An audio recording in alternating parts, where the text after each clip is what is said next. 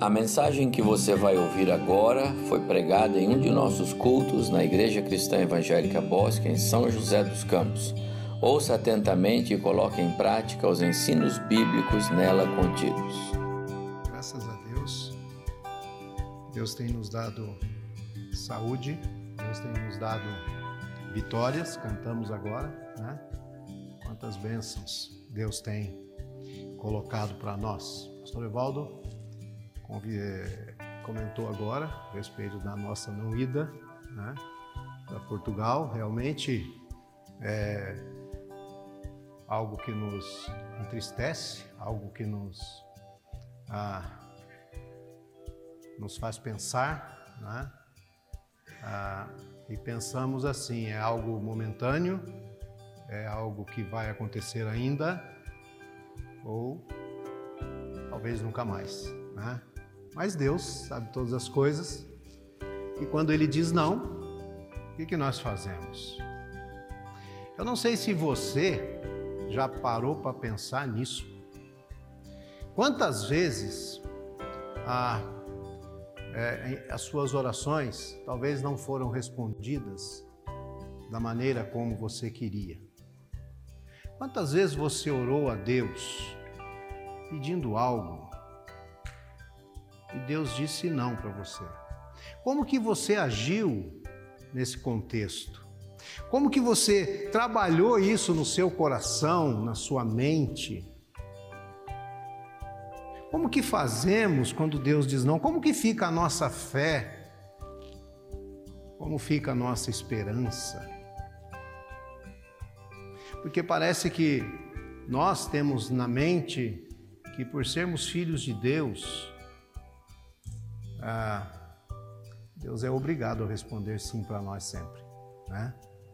Não, sou dizimista, sou fiel nos cultos, dou aula na escola dominical, sou presbítero, sou pastor. Deus tem que me responder sim. Por que, que ele responde não? Se você olhar na Bíblia, você vai ver vários servos de Deus que receberam um não.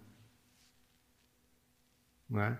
é o mesmo não que nós temos que ensinar para os nossos filhos desde pequenininho, que também existe um não, não é só sim, né? Sim, sim, sim, sim, sim, aí cresce diferente. Mas eu quero pensar com vocês sobre um servo de Deus, alguém que foi muito usado por Deus na vida dele, e mesmo assim ele recebeu um não de Deus. Abra sua Bíblia lá em 2 Coríntios, capítulo 12. Eu quero pensar nesse texto aqui com vocês hoje. Um texto que fala do apóstolo Paulo. Apóstolo Paulo, aquele que mais escreveu no Novo Testamento, né?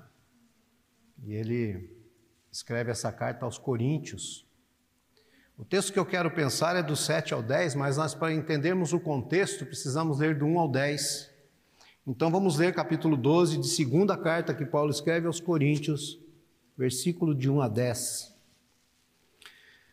Diz assim a palavra de Deus: Se é necessário que me glorie, ainda que não convém, passarei as visões e revelações do Senhor.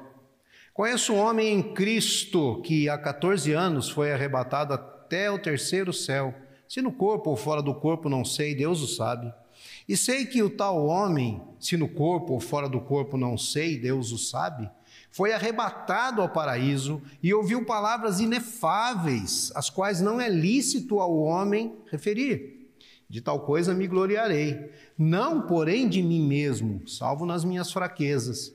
Pois se eu vier a gloriar-me, não serei nécio, porque direi a verdade. Mas abstenho-me para que ninguém se preocupe comigo mais do que em mim vê ou de mim ouve.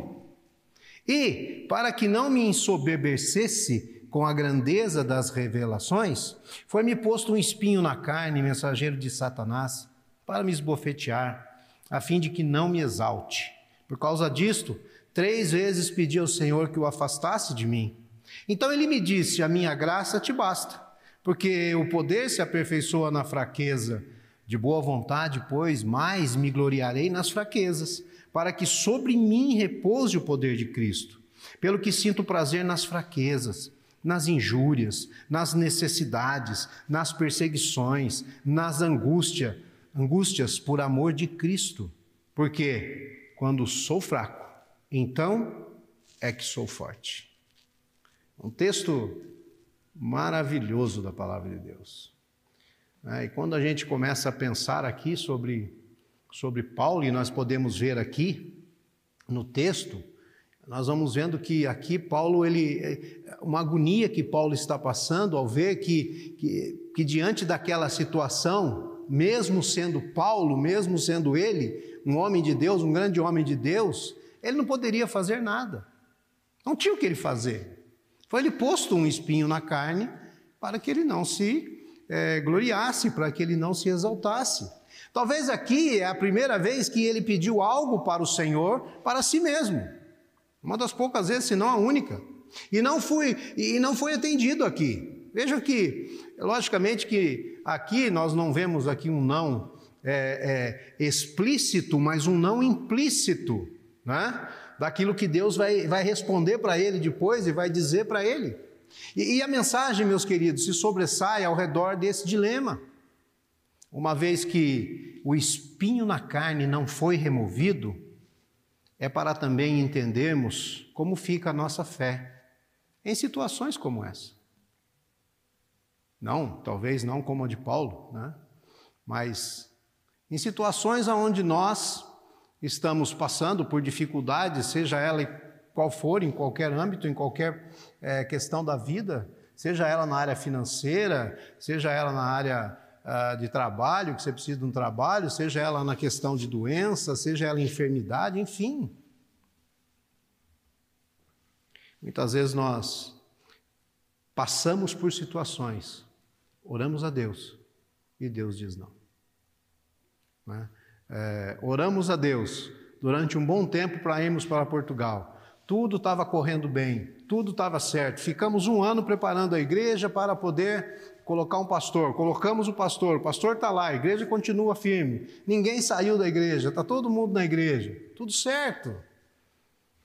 2020, abril, vamos embora, vamos embora. Não vamos embora. Falava com a minha esposa aí, essa semana a gente estava conversando. Várias pessoas que conhecemos entraram em Portugal, como turista, como, ah, sei lá, né? Foram, entraram, saíram, voltaram dentro da pandemia. Aí você fala assim: como é que a gente não consegue ir tudo certinho? Tudo bonitinho. E a gente não entra.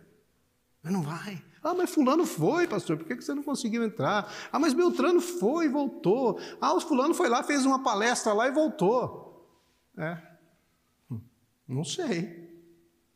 Né? A gente fica, fica pensando. Paulo aqui, como eu já disse no começo da palavra, ele, ele escreveu grande parte do Novo Testamento e nunca foi dele de ficar contando experiências pessoais. Tanto que fica até difícil para nós imaginar se ele está se gabando aqui de alguma coisa ou não. Interessante que ele, no começo do texto, ele usa a terceira pessoa. Ele não fala exclusivamente dele. Ele diz que conhecia um homem, e esse homem foi para o terceiro céu, e esse tal homem, né? Ele vai falando aqui na terceira pessoa. Tanto que ele, é, é para não se, se gloriar, né? Ele, ele vai dizer aqui: de tal modo, de tal coisa me gloriarei, não de mim mesmo, a não ser nas minhas fraquezas.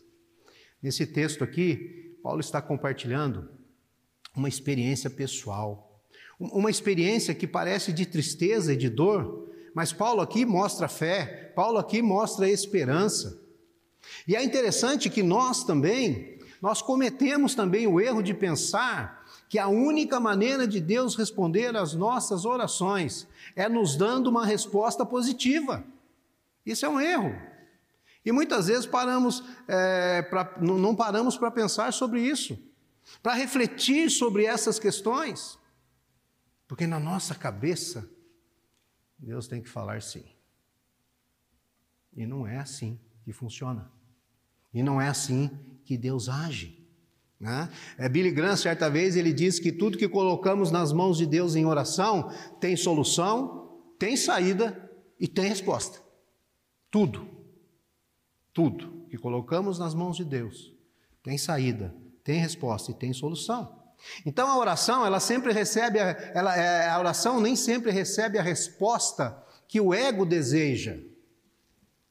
O nosso ego muitas vezes fica inflado e nós queremos que Deus responda dessa forma, dessa maneira, e nós já começamos a agir de maneiras que, que não agradam ao Senhor.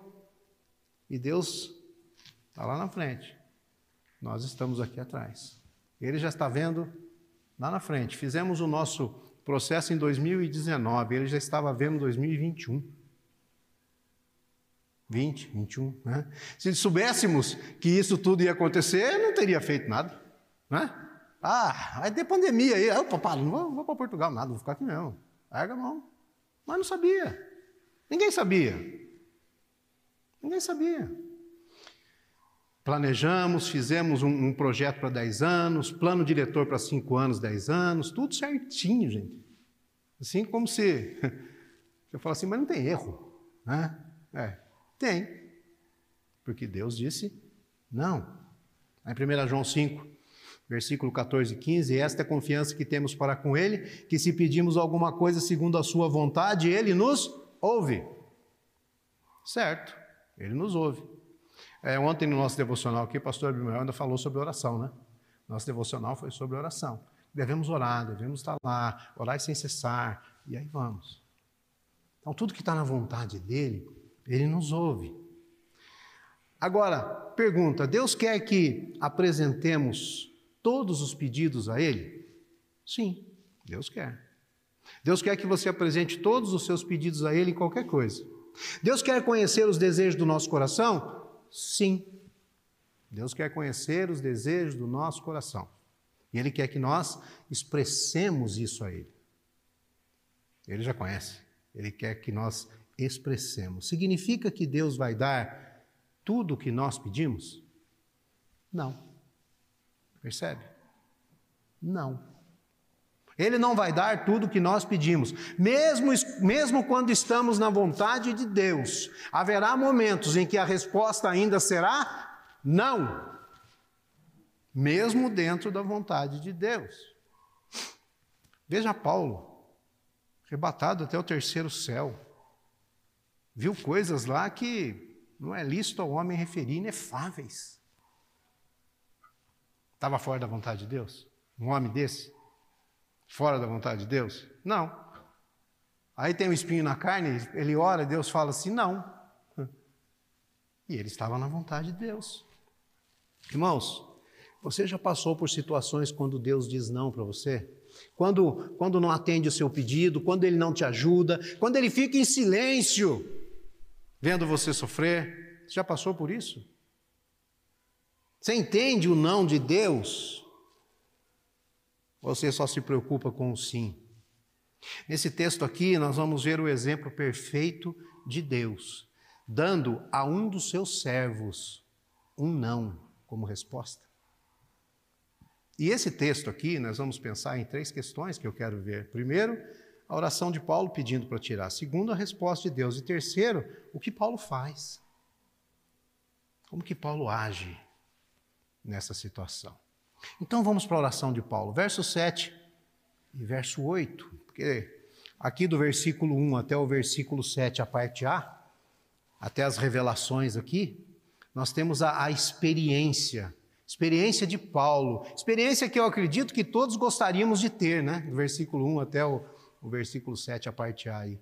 Ele, ele, ele conta que subiu ao terceiro céu. Quem não gostaria de subir até o terceiro céu? Quem, qual de nós não gostaria de ser arrebatado até o terceiro céu e voltar aqui e continuar vivendo aqui? Conhecer as coisas inefáveis. Quem não gostaria de ir até lá, dar um passeio, conhecer tudo e voltar maravilhado com aquilo que vê? Quem não gostaria, né? Agora, detalhe, quando ele volta, a recompensa dele talvez não fosse muito, não, não, não tenha sido muito boa aqui. Talvez não tenha sido muito boa. Deus humilhou Paulo com espinho na carne. Muitas vezes nós ouvimos essa, essa uma pregação nesse texto e o pessoal dá muita ênfase no espinho, né?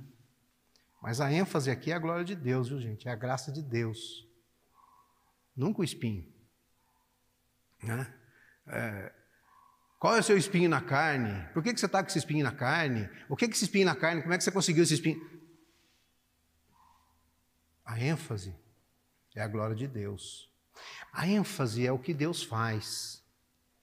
E após essa experiência incrível que Paulo teve, ele não foi exaltado, ele foi humilhado. Sabe por quê? Porque a lógica de Deus é diferente da nossa. Deus sabe como equilibrar a nossa vida, nós não sabemos. A lógica de Deus é diferente da nossa. Sabe por quê? Porque nós esperamos muitas vezes ser exaltados por algumas realizações nossas, por algumas coisas que fazemos para Deus. Ah, como eu disse, eu sou dizimista, eu participo, eu dou aula na escola dominical, eu sou. Não é nada. É um servo de Deus sendo usado por Deus na obra dele, pela graça dele. E aí, às vezes, queremos ser exaltados com algumas realizações, e não é assim. E Paulo, aqui, meus queridos, ele recebeu um espinho na, na carne, o qual ele mesmo declara o motivo. Ele diz aqui: Foi-me dado, colocado ou posto um espinho na carne, mensageiro de Satanás para me esbofetear, a fim de que não me exalte a fim de que eu não me exalte, a fim de que eu não me glorie, a fim de que eu não saia por aí dizendo o que aconteceu, o que eu vi, o que, eu, o que aconteceu comigo lá. Por causa da excelência das revelações. É o que diz o versículo 7. Para que não me ensoberbecesse com a grandeza das revelações, foi colocado um espinho na carne. E é interessante que não sabemos ao certo o que é isso, né? Muitos acreditam que era uma doença física, mas o, o termo traduzido aqui para o espinho significa uma estaca afiada usada para tortura. Como que era usado em Paulo, como que não era, eu não sei. Como que era feito, se foi cravado, se... O texto não diz e para nós também não interessa. Agora, o que nós temos que ver é que, de qualquer maneira, era um problema sério para Paulo. Assim como nós, assim como nós temos os nossos problemas sérios, as nossas questões sérias, esse era um problema sério para ele. Era, era, era, tão sério, meus queridos, que ele rogou a Deus três vezes sobre o mesmo assunto, pedindo sobre o mesmo assunto, ele falou com Deus três vezes. É seguro aqui presumir que, que Paulo estava na vontade de Deus quando orava? Claro, claro que é. Paulo havia sido, havia obtido resposta aí de muitas orações antes que ele tinha feito, muitas. Claro. Muitas orações foram respondidas com sim. No entanto, quando ele faz essa oração, esse pedido pessoal, Deus diz não. Deus vai dizer não para ele. À primeira vista, parece que Deus está sendo cruel com ele. Imagina se fosse você. De novo, imagina se fosse você, literalmente passou a vida inteira servindo a Deus. Você viajou aí no mundo conhecido para compartilhar o Evangelho. Milhares de pessoas foram salvas porque você foi fiel em compartilhar o Evangelho com elas. Você foi preso por causa de Cristo. Sua vida foi ameaçada por causa de Cristo em várias ocasiões. Você se, se, se concentra em Deus, você se concentra na, na vontade de Deus. E aí, como você se sentiria se, se quando você pedisse algo para Deus, ele te dissesse não. Você faz tudo isso. Você é, faz todas essas coisas. Mas se Deus, meus queridos, não retirou o espinho, logicamente que nós vamos entender o não da parte de Deus, né? É aquele momento em que Deus ouve, você sabe que Ele ouve, mas Ele não atende a sua oração da forma como você quer. Interessante, né? Ele não responde você do jeito que você quer. Vamos para Portugal, quatro vezes indo para o aeroporto, aquelas malaiadas, como disse o pastor aqui. Não. Volta para trás. Chega em casa, desfaz a mala. Tem que comprar tudo de novo, só ficou uma mala mesmo. não sobrou mais do que isso, não. Tem que comprar tudo de novo. E agora? Interessante pensar nisso, né? Sabe por quê? Porque a decepção, meus queridos, é sempre uma pílula difícil de engolir. E nós muitas vezes nos decepcionamos com Deus. Quantas vezes você não, já não se decepcionou com Deus? Quantas vezes Ele disse não para uma oração sua, para uma questão que você queria assim tanto? E você fica decepcionado com Deus. Quantas vezes? Paulo aqui, no entanto, não fica zangado, ele não fica amargurado.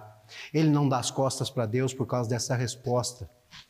De fato, não ter a sua oração respondida da maneira como ele esperava, o leva a verdades espirituais ainda maiores. E assim deve ser conosco. Assim deve, deve ser conosco com relação a Deus. Talvez é, toda vez que recebemos um não de Deus, toda vez que nós recebemos um não de Deus, nós precisamos esperar coisas ainda maiores, meus queridos. Porque na vida cristã, muitas das bênçãos que recebemos, ela vem por meio de transformação e não de substituição. Entenda o que eu estou dizendo.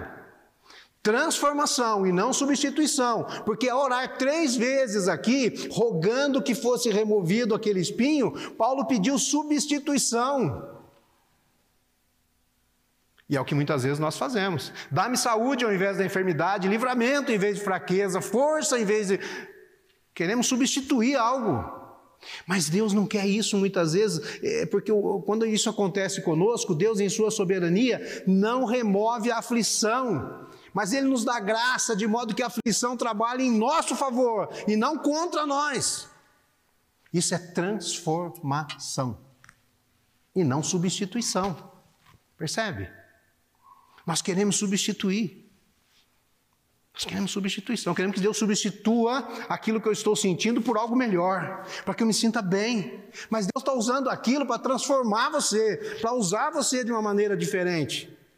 Porque se Ele substitui e Ele pode fazer isso, é fácil. Ah, me aliviou. É igual você está com dor de cabeça, vai lá e toma um Doril, né? Acabou a dor. Acabou, não tem mais. Mas Deus usa a transformação, gente. E, e quando nós olhamos para Deus, nós precisamos entender que melhor do que compreendê-lo é simplesmente obedecê-lo. Pois sempre que ele falar não para nós, é porque ele quer nos proteger e nos ensinar algo novo. Ele quer nos proteger e nos ensinar algo novo. Quer ver? A resposta de Deus. A resposta de Deus está no versículo 9. Por causa disso, três vezes pedi ao Senhor no versículo 8 que afastasse de mim. Versículo 9, ele me disse: A minha graça te basta, porque o poder se aperfeiçoa na fraqueza. Olha a resposta de Deus para um pedido que foi feito três vezes pelo apóstolo Paulo, a quem ele, a quem ele, ele, ele chamou lá, uh, tirou das trevas para que fizesse o que Paulo fez, escrevesse a maior parte do Novo Testamento, abrisse tantas igrejas como abriu, fazer tudo que Paulo fez. Deus diz para ele: não, não é assim que funciona comigo. A coisa não caminha bem assim. Deus diz não né, para ele, ele não vai tirar o espinho da carne, não irá atender o pedido de Paulo, porque às vezes é, Deus diz não, e muitas vezes ele vai fazer isso. Lembra lá com Davi, lá, lá, lá, em, lá em 1 Crônicas 22, verso 8, Deus vai dizer para ele: Não edificarás casa no meu nome. Se você ler Samuel, lá com o profeta Natan, lá com Natan, né, que, que, que, que Natan chega para Davi e vai conversar com Davi, Natan até se sente bem, fala: Nossa, você está fazendo um negócio lindo, você vai construir o templo. Uh. Aí Natan vai embora, Natan volta, Deus fala com Natan e Natan fala para ele: não é bem assim, não, meu filho, você não vai construir nada, não. Davi se revolta com Deus. Se você olhar lá em Samuel, você vai ver a oração de Davi depois, a oração de gratidão a Deus, a oração de, de glorificar a Deus. Quem era o apóstolo Paulo para receber o um não de Deus, né? Se nós pensarmos bem. Um dos maiores missionários, se não o maior que mais plantou igrejas, que mais salvou almas e mesmo assim recebeu um não de Deus. Sabe o que isso nos ensina, meus queridos? Que não é pelo que fazemos que Deus nos abençoa ou nos ouve ou nos atende. Ele nos ouve e nos atende por conta da sua benignidade e da sua misericórdia. Salmo 100, versículo 5 diz: A sua misericórdia dura para sempre. É pela misericórdia, é pela graça. Ao dizer não para Paulo, Deus está nos ensinando que ele tem vontade própria. E por mais que Paulo tenha feito grandes coisas, Deus é soberano e não podemos comprar o sim de Deus com as nossas ações, com o nosso dinheiro, com a nossa vida. Não tem como comprar o sim de Deus, não dá. É, Deus fez Paulo aqui lembrar que o mais importante é a graça, porque a graça é suficiente, a graça é fortalecedora. É o que ele fala aqui: a minha graça te basta. E que não importava os sofrimentos desta vida. Né? Quando temos a graça de Deus, não importa os sofrimentos dessa vida. Não importa. Se já estamos salvos e se vamos morar no céu, nada mais importa. As dificuldades nos fazem lembrar que somos pequenos, arrancam o nosso orgulho e nos fazem lembrar do Senhor. É isso que Paulo está aprendendo aqui de Deus. É isso que Deus está ensinando para Paulo. É isso que Deus está ensinando para Paulo. A graça é suficiente para nós. Como foi para Paulo, porque, porque o poder de Deus é suficiente e é eficiente na nossa fraqueza.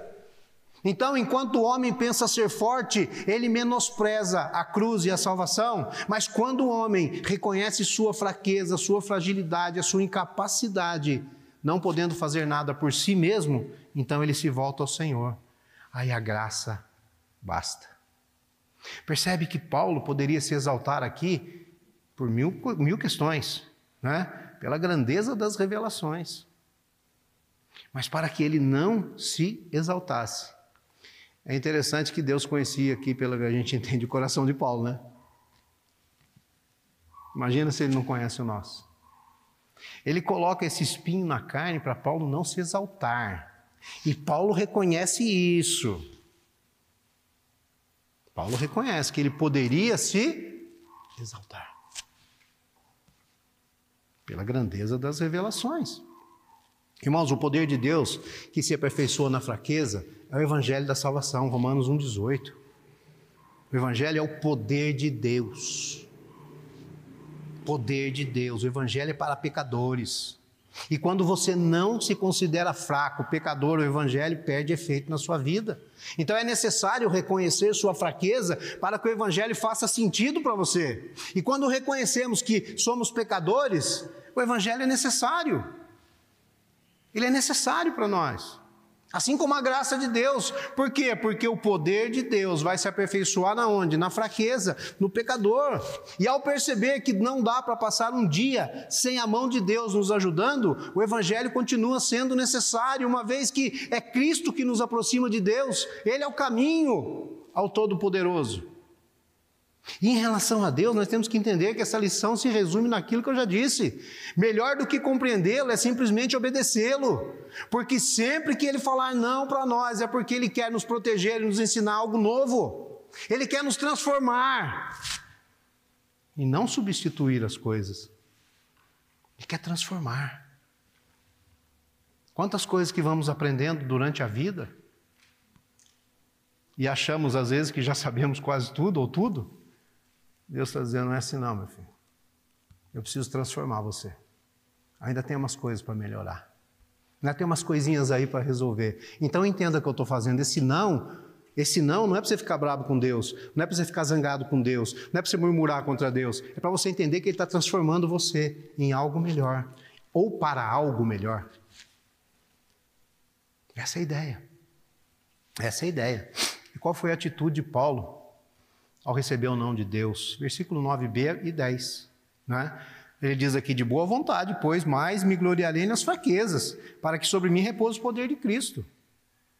Irmãos, entenda que Paulo recebe e aceita de boa vontade, boa mente, a vontade de Deus. Sabe o que é isso? É cristianismo. Cristianismo é a capacidade de sofrer por amor de Cristo, aceitar o sofrimento para que a vontade de Deus seja feita.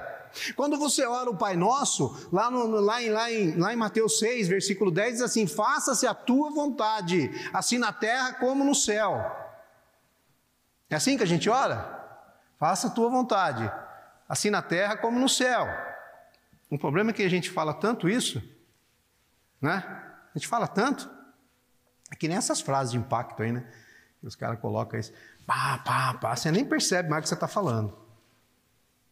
Quando nós falamos, Senhor, faça a tua vontade, assim na terra como no céu, nós estamos falando algo muito sério. Muito sério. É, Paulo entendeu que Deus é soberano e que Deus sabe o que faz. É soberano e sabe o que faz. Agora, e que ele não devia questionar as decisões de Deus, mas ele devia confiar em Deus, sabendo que isso, isso vai fazer o bem de alguma forma para Deus e para o seu reino. Não fomos para Portugal. Por quê? Deus não quis, Deus disse não. Isso vai fazer bem para Deus e para o reino dele. Ah, pastor, mas não é possível. Você vai lá abrir uma, está indo abrir uma igreja lá. Está fora da vontade de Deus? Não. Não estou indo para Portugal abrir um, um bar, um, não sei lá o que, né? Uma igreja. Uma igreja. Agora, o não dele vai fazer bem de alguma forma para Deus e para o reino dele. Sabe por quê? Nós não podemos orar, seja feita a tua vontade, e depois discordar da resposta de Deus. Não, senhor, o senhor está errado. O senhor está errado, o senhor precisa me mandar para lá, porque eu preciso ir, eu tenho que ir, porque eu preciso ir, porque eu tenho um projeto, porque eu fiz. Não adianta, gente. Ele já disse não. Não. Não sei se momentâneo, não sei se, se vai ser algo aí que não vai acontecer nunca mais, não sei. Mas ele disse não.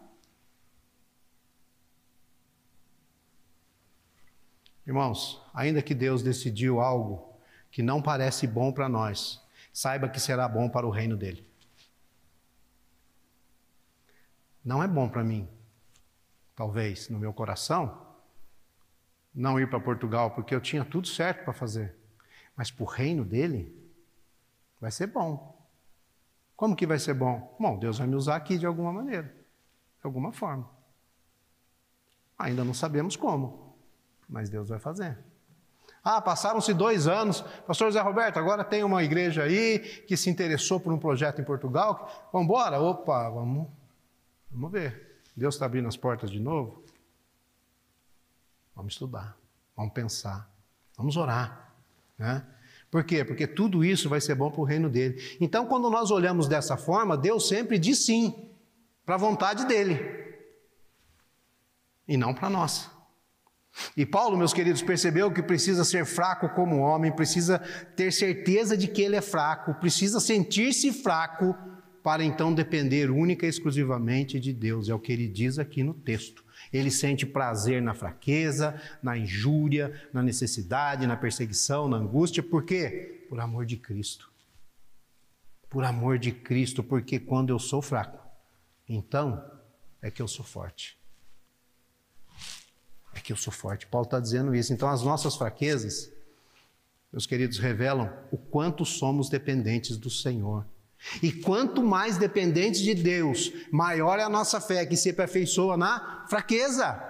Se devemos apenas aceitar o fato de que os desejos do nosso coração nem sempre se tornam realidade, então como que nós devemos viver felizes? Como que nós devemos ser felizes? Devemos ser felizes como Paulo aqui, da mesma maneira que Paulo se sentiu feliz. Quando nos submetemos à vontade soberana de Deus, encontraremos um nível novo de paz, ou um novo nível de paz. Quando nos submetemos a Ele, quando liberamos o controle dos nossos desejos e, e colocamos ah, os desejos lá ah, aos pés do Senhor e deixamos lá, Deus fará uma das duas coisas, gente: ou Ele vai nos conceder os desejos, ou Ele vai nos dar uma nova graça graça sobre graça. Para quê? Ah, simples assim, para que nós possamos lidar com a resposta do não. É graça sobre graça. Irmãos, o que Paulo encontrou depois de ouvir um não ao seu pedido foi essa nova graça, essa nova força, porque elas eram melhores do que qualquer coisa que ele pudesse imaginar. Melhor do que o próprio, é, do que Deus tirar o espinho na carne dele. Deus está dando graça sobre graça para ele suportar aquele espinho, para ele viver com aquilo. Às vezes, ouvir a resposta não é a única porta para um novo nível de espiritualidade na nossa vida. Às vezes, estamos vivendo naquele nível, talvez baixo demais, né? Talvez aquele nível que não, não sai daquilo, estabilizou, né? Precisamos de algo melhor para poder dar aquela alavancada, aquela subida, aquela. Hã? Novo nível de espiritualidade. Deus, em Sua soberania, sabe que maiores tesouros espirituais ainda nos aguardam. E Ele também é o único que pode saber o que é necessário para nos levar até lá. O mais importante é que Ele começará a moldar os nossos desejos para se alinharem aos seus desejos, aos desejos dele. Esse é o aspecto mais poderoso da submissão a Deus. Paulo foi submisso. Paulo ora, pedindo que Deus, por três vezes, tirasse, afastasse dele isso. Deus vai dizer: Minha graça te basta, porque o meu poder vai se aperfeiçoar na sua fraqueza. Eu vou transformar você, Paulo. Você vai ser diferente. Eu não quero substituir isso, eu não quero tirar, eu quero transformar você. Eu quero melhorar você. É isso que ele quer fazer conosco. Da mesma maneira, da mesma forma. Quando você ouve o não de Deus, pensa nisso. Não peça substituição, não. Deixa Deus transformar a sua vida. Deixa Deus transformar a sua vida. Peça para Ele graça sobre graça e mais graça. E é o que Ele nos dá. Eu quero concluir dizendo que nós precisamos parar de brigar com Deus, gente, murmurar, questionando o que Ele faz ou deixa de fazer. Nós precisamos entender que somos servos e não senhores de Deus. Nós somos servos de Deus e que a soberania ou a sabedoria de Deus é muito maior do que a nossa. E também precisamos confiar que Ele permite o sofrimento em nossas vidas é, é para um bem maior, com certeza. Nós devemos orar pedindo para que a vontade de Deus seja feita, mas sem hipocrisia.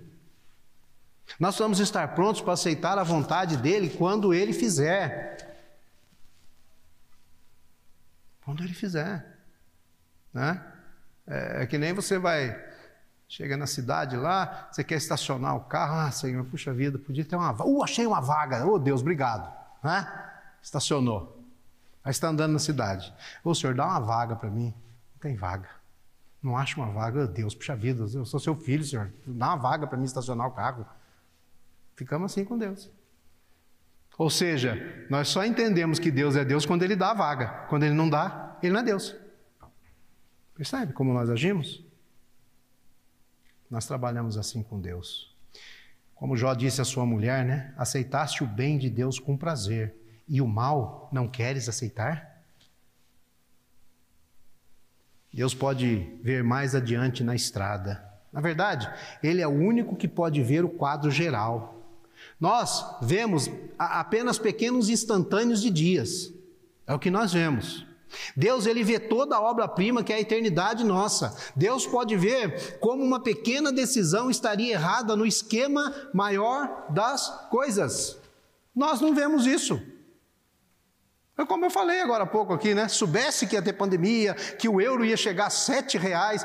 Falar nisso, o euro essa semana baixou, está seis reais, cinco e noventa. Mas não é possível, né? Estava sete um mês atrás. Né? E você for no, no, no turismo lá, é 7,20 e mais taxa, aí você agora está 6, 5,98, fechou acho sexta-feira. Preciso até vender os meus euros lá, porque senão vou, vou perder dinheiro. Gente, nós vemos pequenos instantâneos de dias. Deus vê toda a obra-prima, que é uma eternidade. Nós não conseguimos entender porque parece não ser bom para nós agora. Não conseguimos entender mas para a obra total, para o reino, tudo faz sentido. Tudo faz sentido. Não podemos ver isso agora, porque vemos instantâneos de dias, mas Deus vê tudo. Deus sabe todas as coisas. A fé que Mateus, que Jesus fala lá em Mateus 21, é a fé que nos submeterá à vontade de Deus, mesmo quando Deus disser não. É o tipo de fé, meus queridos, que confia que Deus é uma, é, é, é ele vê uma imagem maior do que a nossa. Lá em Isaías 55, versículo 8 e 9, diz assim: Porque os meus pensamentos não são os vossos pensamentos, nem os vossos caminhos os meus caminhos, diz o Senhor. Porque assim como o céu é mais alto do que a terra, e assim como os meus caminhos são mais altos que os vossos caminhos, e os meus pensamentos mais altos do que os vossos pensamentos. Quando realmente aceitamos e acreditamos nisso, quando confiamos plenamente que Deus sabe melhor, está no controle de todas as coisas, ainda assim, com o não dele, nós podemos ter fé, esperança, alegria, mesmo quando Deus diz não. Precisamos crer nisso. Melhor do que compreendê-lo é simplesmente obedecê-lo. Pois sempre que ele falar não para nós, é porque ele quer nos proteger e nos ensinar algo novo. Ele quer transformar a sua vida. Então não peça para Deus substituir nada mas espere a transformação. Espere Deus trabalhar, porque para o reino dele vai ser uma benção. Que Deus nos abençoe nesta noite.